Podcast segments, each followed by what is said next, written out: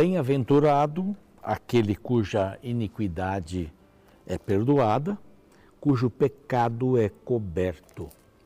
Esse aqui é um famoso salmo, o 32, verso 1. Aqui é quando Davi é, confessa os seus pecados, né? E ele sente um alívio. Ele diz: Bem-aventurado aquele cuja iniquidade é perdoada e o pecado é coberto. pecado coberto não significa o pecado escondido. Deus vai esconder, vai vamos botar para debaixo do tapete. Não é isso. Né? É coberto pelo sangue de Cristo. É coberto pela sua graça. É coberto pela sua misericórdia. Então, Davi só teve essa bem-aventurança, essa felicidade, quando ele confessou o seu pecado. Então, bem-aventurado aquele cuja iniquidade é perdoada, mas perdoada por quê? Porque confessou o pecado. É? Deus está disposto ali a perdoar todos os seres humanos. Mas só vai ter efeito no ser humano, aquele perdão que já aconteceu na cruz, quando ele se arrepende. E quem faz uma pessoa se arrepender não é ela mesma, é o Espírito Santo, que toca no coração, faz a pessoa avaliar aí a sua situação. Então existe o arrependimento, pedido de perdão, é quando eu assumo que fiz mesmo, e aí eu sinto essa gostosura da bem-aventurança. Bem-aventurado aquele cuja iniquidade é perdoada, porque pediu perdão, e cujo pecado é coberto. Essa é a palavra de Deus maravilhosa. Se você pecou, Deus tem solução para o pecado. Isso é lindo.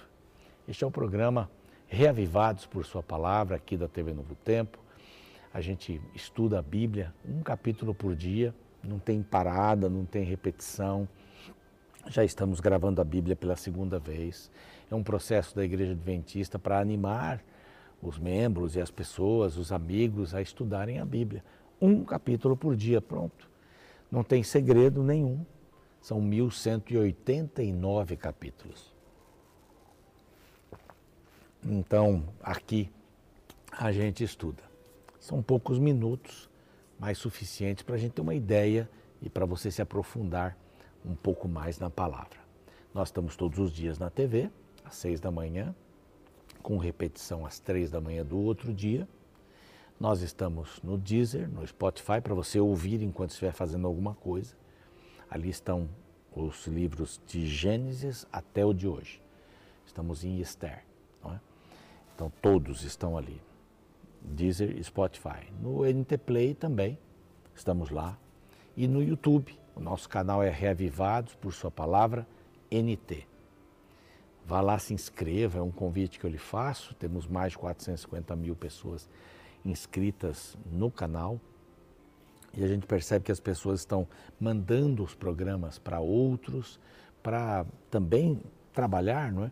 incentivar pessoas a lerem a Bíblia, estudarem a Bíblia. Graças aos anjos da esperança, nós podemos fazer muitas coisas aqui na Rede Novo Tempo. Há apoio financeiro para as rádios, TVs, para os cursos bíblicos, para as mídias sociais, graças aos anjos da esperança, e quero convidar você a participar desse time também que apoia Novo Tempo nesse sentido. Se você quiser participar, tem alguma pergunta, mande uma mensagem para este WhatsApp aqui, tá bom? Guarde esse número para você poder saber mais sobre os Anjos da Esperança. E eu tenho um outro WhatsApp aqui para você pedir este lindo guia de estudo da Bíblia, que se chama Cura do Pecado. Bem sugestivo, né? Qual é a cura do pecado? São as minhas boas ações. Então, quanto mais boas ações eu fizer, menos pecados vou ter. Então, parece que não é assim. E o pastor Rafael Rossi explica bem nessa revista. Mande uma mensagem aqui para este outro número, não é o mesmo dos Anjos da Esperança, para que você possa receber a revista aí na sua casa. Bom, nós vamos para um, um rápido intervalo e a gente volta então com o capítulo de hoje do livro de Esther.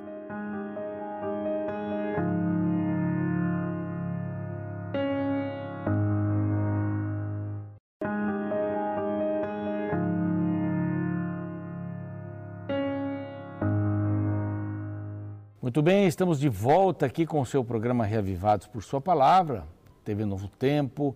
Nós estamos no YouTube, Reavivados por Sua Palavra NT, é o nosso canal. Estamos no Deezer, estamos no Spotify, estamos no NT Play, para você não perder nada, hein? Não está só na televisão, mas perder um capítulo na TV não há problema. Você tem lá o YouTube, tem esses outros meios para você poder se deliciar com a palavra de Deus. Muito bem, capítulo 3, nós vimos aí no primeiro capítulo, foi uma geral falando sobre o rei, falando sobre essas manias é, do rei. Esse rei devia ser muito bajulado, ele devia gostar muito de bajulação, ele era arrogante. Aqui diz que ele não, não economizava bebida, não é? é? bebia mesmo, ficava embriagado nas festas. E também vimos aqui é, que ele era vingativo então, Vasti não quis uh, vir à festa, a segunda festa que ele havia dado, uh, cheio de festas, né? Via dando festas por ali para mostrar o seu poderio, o seu, sua riqueza, bem arrogante mesmo. E os seus coleguinhas, né, os seus conselheiros, o aconselharam, né? conselheiros o aconselharam, não é o que eles fazem, né? Os uh, conselheiros lhe indicaram tirá-la, tirá-la de rainha, destituí-la é, do cargo de rainha e escolher uma garota virgem para poder se casar. E nessa situação entra é, Esther, né? Radassa. Entra Esther, é, o seu pai adotivo, né? acaba fazendo todo, todo o esquema para ela participar deste momento. Ela logo foi escolhida entre as sete melhores, assim, pelo Regai, que era o o eunuco responsável pelas mulheres do rei e tratou bem, colocou ela num aposento melhor e por um ano elas receberam tratamentos de pele, tratamentos vários aí que eu não, não tenho nem ideia do que eles faziam naquela época e finalmente ela foi escolhida como rainha e o seu, seu pai adotivo né, descobriu uma trama, estou dando um reporte geral para quem não esteve conosco nos últimos capítulos, mas o seu pai adotivo descobriu uma trama, dois eunucos que queriam matar o rei. Ele passou essa informação para Esther, a rainha, ela passou essa informação em nome de Mardoqueu, não é para o rei, só que o rei não, não deu nenhum, nenhum presente, não, não agradeceu a Mardoqueu por essa informação, mas isso ficou guardado. Vai aparecer aí numa hora essa, essa gratidão do rei, né? e melhor que apareça mesmo em outra hora. Agora, o capítulo 3 entra um outro elemento, que é Amã. Amã era um homem muito egoísta, também muito orgulhoso. Amã era um homem é, que queria, sonhava ter muito, né? sonhava ter bastante, e a sua amizade com o rei diante dos outros príncipes foi maior. Ele foi colocado num trono né, maior do que o dos príncipes. Então ele lidava diretamente com o rei. O rei aceitou isso, o rei tinha confiança nele. Mas era um homem extremamente é, desejoso de poder. Poder, dinheiro, e essas coisas todas, né? Ele tinha antepassados e tal, não é? Estava acima dos príncipes, verso 2, é, diz que a sua vaidade, né? É, as pessoas, quando ele entrava pela porta do palácio, ali estavam na porta os tabeliões, ah, os homens de negócios, todos os funcionários do rei, e estava Mardoquei, Mardocai. Aqui fala Mardoqueu, Mardocai, vamos chamar de Mardocai, que é o que minha Bíblia tá, está falando aqui. E Mardocai então estava eh, por ali e ele exigia que as pessoas se curvassem diante dele. Se achava o rei, né? Se achava o, o rei do pedaço, né? E Mardocai nunca se inclinava, nunca se prostrava. Por quê? O judeu acreditava que deveria se prostrar só diante de Deus. É, na realidade, quando você está diante do rei, existe um, um, um ato de reconhecimento, de respeito. Mas é, é, Amã não era o rei. E ele exigia uma adoração pessoal. E o, o judeu Mardokai disse, não, não vou me inclinar, adorar só a Deus, só a Deus. E os homens que estavam ali mas você não, não adora, você não, você não se prostra? Ele falou, não, não vou me prostrar. Esses homens já sabiam que ele era judeu, esses homens. Então fizeram Amã saber, verso 4. Ele ficava em pé quando ele passava, e ele lhes declarou que era judeu, aqui no verso 4. E Amã ficou furioso, verso 5. Ficou furioso. O verso 6, ele é triste aqui, porque ele não queria acabar com a vida de Mardokai. Não. Ele queria acabar com a vida de todo o povo judeu.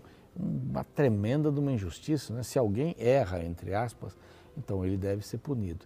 Mas ele tinha um preconceito tremendo de pessoas que cresciam diante do rei, da sociedade, cresciam e não eram do seu país, cresciam e podiam até tomar o seu lugar. Você imagina pessoas, há pessoas assim, que ficam só olhando para ver se você vai na frente deles. Não é? Você que chegou agora e acaba ah, recebendo algum privilégio, eles já começam a, a famosa, famosa frase, né? puxar o tapete. Eu fui trabalhar numa empresa que faliu aí, infelizmente, mas não no tempo que eu trabalhava lá.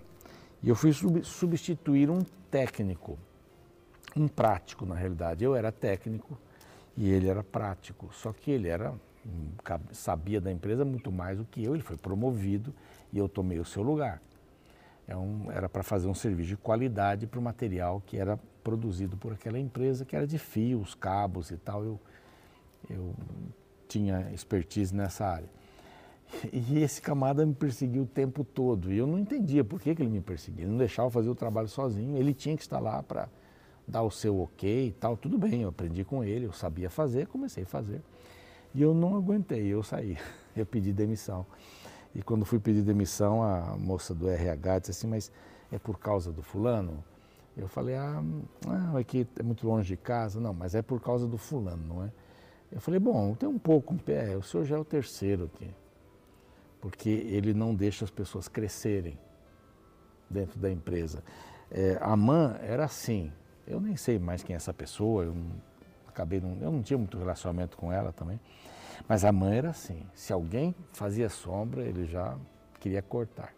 Então Mardokai eh, não é que fazia sombra, ele estava lá, ele era estrangeiro, tinha um cargo público, de responsabilidade, ele não admitia isso, acaba com o povo dele todo.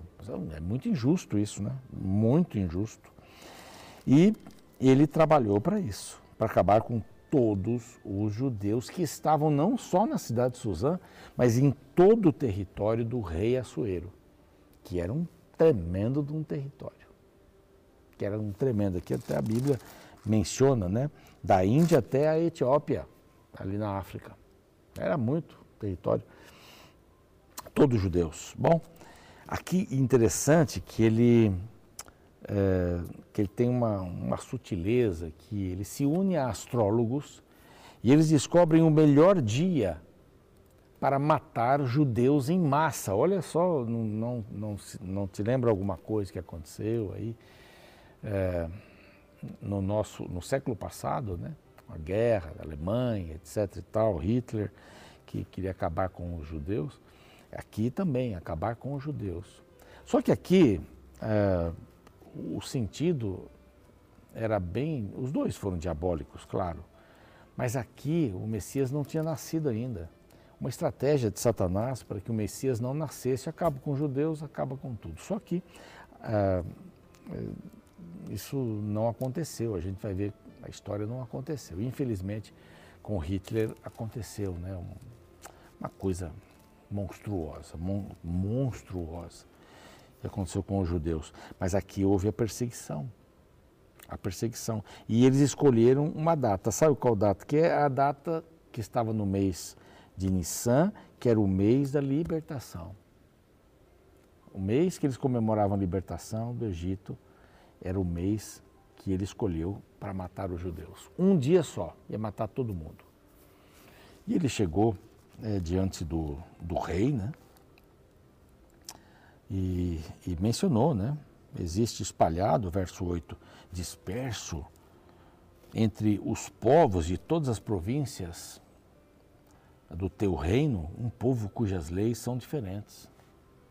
Não são iguais às nossas leis. Né? Por causa de um homem que não se curvou, adorando a mão, prepotência tremenda, né? Bom, é, se bem parece ao rei, não, pare, não é bom to tolerar esse grupo e era bom que o rei decretasse que sejam mortos e nas próprias mãos dos que executarem a obra eu pesarei 10 mil talentos de prata, 34 toneladas de prata para que entrem no tesouro do rei. Olha o que o rei fala aqui. O rei tirou da mão o anel, deu para ele, né? tipo faraó com José, né? Está aqui, faz o que for preciso. Ah, deu, deu o bar para o, o ébrio cuidar, né? Aqui ele ficou super feliz em ter o anel do rei. Falta pouca coisa para ele assumir o lugar do rei, né? Bom, ele deu a Amã e e ele fez é, esse projeto. Só que ele disse uma coisa também, assim, ó, essa prata seja tua. Puxa, então não preciso trazer para os cofres do rei, não. Como também esse povo, tudo é teu. Faz do melhor agrado, da melhor maneira que você achar que deve fazer. E aí ele decreta a morte dos, dos judeus, e já tinha escolhido aqui o mês, o dia, e era simples, ele mandou cartas para todo o reino, os correios saíram para todas as províncias do rei, e é interessante que sempre tem aqui uh, que destruíssem, matassem, aniquilassem de vez a todos os judeus, moços, olha aqui, moços, velhos, crianças, mulheres, em um só dia. Em um só dia. E saquearem também os seus bens. Pronto estava feito, ele estava feliz da vida, isso é Satanás tentando acabar com o Messias, acabar com o povo judeu. Isso foi 473. Bom, os correios saíram e depois que os correios saíram com esta mensagem para todo o reino, o rei e Amã se assentaram para beber. Se assentaram para beber. E a cidade de Suzã estava perplexa, porque todo mundo conhecia algum judeu por ali. E eles foram beber. Que insensibilidade, não? Que apatia. Só o poder. Ou está com o rei. O rei, meu rei, meu rei, meu rei. É, é, incrível, não é? Como há pessoas que elas gostam de puxar o tapete dos outros. Não querem sombra na vida. Aqui tem muitas lições para a gente tirar, não é? o egoísmo de alguém que não enxerga mais nada. Ele não enxerga que a morte de crianças, que os reis anteriores deram licença para aquele povo ir lá para além do Eufrates, é, com Zorobabel, que era essa época mais ou menos. Esdras ainda não tinha é, aparecido como líder aí para levar uma parte do povo, e nem Neemias também, que foi mais tarde. Mas é bem triste isso. Essa é uma história triste, mas ela não termina aí. Não termina porque Deus estava cuidando. Capítulo 4 vai mostrar isso. A rainha Esther intercede pelo seu povo. Ela também era judia, não tinha declarado isso. Então, como ficaria, né? Teriam que matá-la também? Bom, o próximo capítulo aqui vai desvendando e vai abrindo. Eu espero que você esteja com a gente amanhã para estudarmos esse assunto.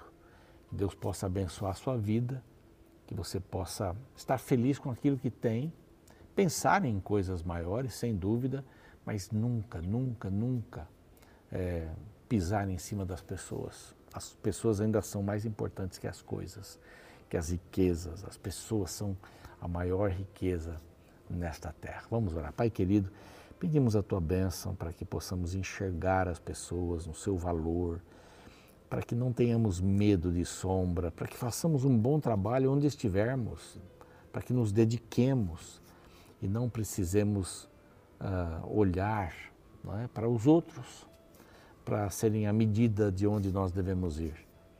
E possamos viver em ter essa convivência feliz, equilibrada, em casa, na igreja, no trabalho, na escola. Em nome de Jesus. Amém. O programa segue, eu fico por aqui amanhã, capítulo 4. Até lá. Uma das imagens mais marcantes da história da exploração espacial foi enviada à Terra pela sonda Voyage 1 em 1990. A foto tirada da Terra enquanto a sonda passava perto de Saturno mostra um fundo escuro com um minúsculo ponto azul iluminado por um raio de sol. Ao contemplar tal foto, o escritor norte-americano Carl Sagan foi inspirado a escrever o livro intitulado Pálido Ponto Azul no ano de 1994. Cito a seguir um parágrafo poético de seu livro que declara: Considere novamente esse ponto. Nele, todos os que você ama, todos os que você conhece, todos de quem você já ouviu falar, todo ser humano que já existiu viveram suas vidas em uma grande poeira suspensa em um raio de sol. A Terra é um palco muito pequeno em uma imensa área cósmica Pense nos rios de sangue derramado por todos aqueles generais e imperadores para que, em sua glória e triunfo, eles pudessem se tornar os mestres momentâneos de uma fração de um ponto. De fato, quando paramos para pensar na grandeza do universo em relação à nossa pequenez, toda a glória desse planeta desvanece diante do infinito. E a pergunta que deve se apoderar do coração de todo ser humano é: Vale a pena machucar pessoas, destruir vidas para obter um segundo de glória em um palco tão minúsculo? Estas perguntas nos conduzem ao capítulo 3 do livro de Esther. Esta sessão narra a revolta de Amã, o braço direito do rei, desejando que todos fossem obrigados a se curvar diante dele. Porém, um grande problema surgiu quando Mordecai se recusou a curvar-se perante Amã. Para Mordecai, somente Deus deveria ser adorado. Um homem não deveria se curvar diante de outro homem. Por causa da recusa de Mordecai, Amã se enfureceu grandemente, pois para ele a existência só tinha sentido se recebesse a glória e adoração de outros homens. O verso 5 descreve da seguinte forma: Vendo, pois, Amã que Mordecai não se inclinava, nem se prostrava diante dele, encheu-se de furor. Sabe, desde o início do conflito no universo, a pergunta-chave sempre foi: a quem nós iremos adorar? Ou a seres finitos que se acham donos deste pequeno grão de areia no universo, ou nos curvaremos somente diante do Rei do Universo. E ainda hoje, diariamente nós precisamos escolher adorar o passageiro ou se curvar diante do Eterno. Diante desse conflito, qual está sendo sua escolha?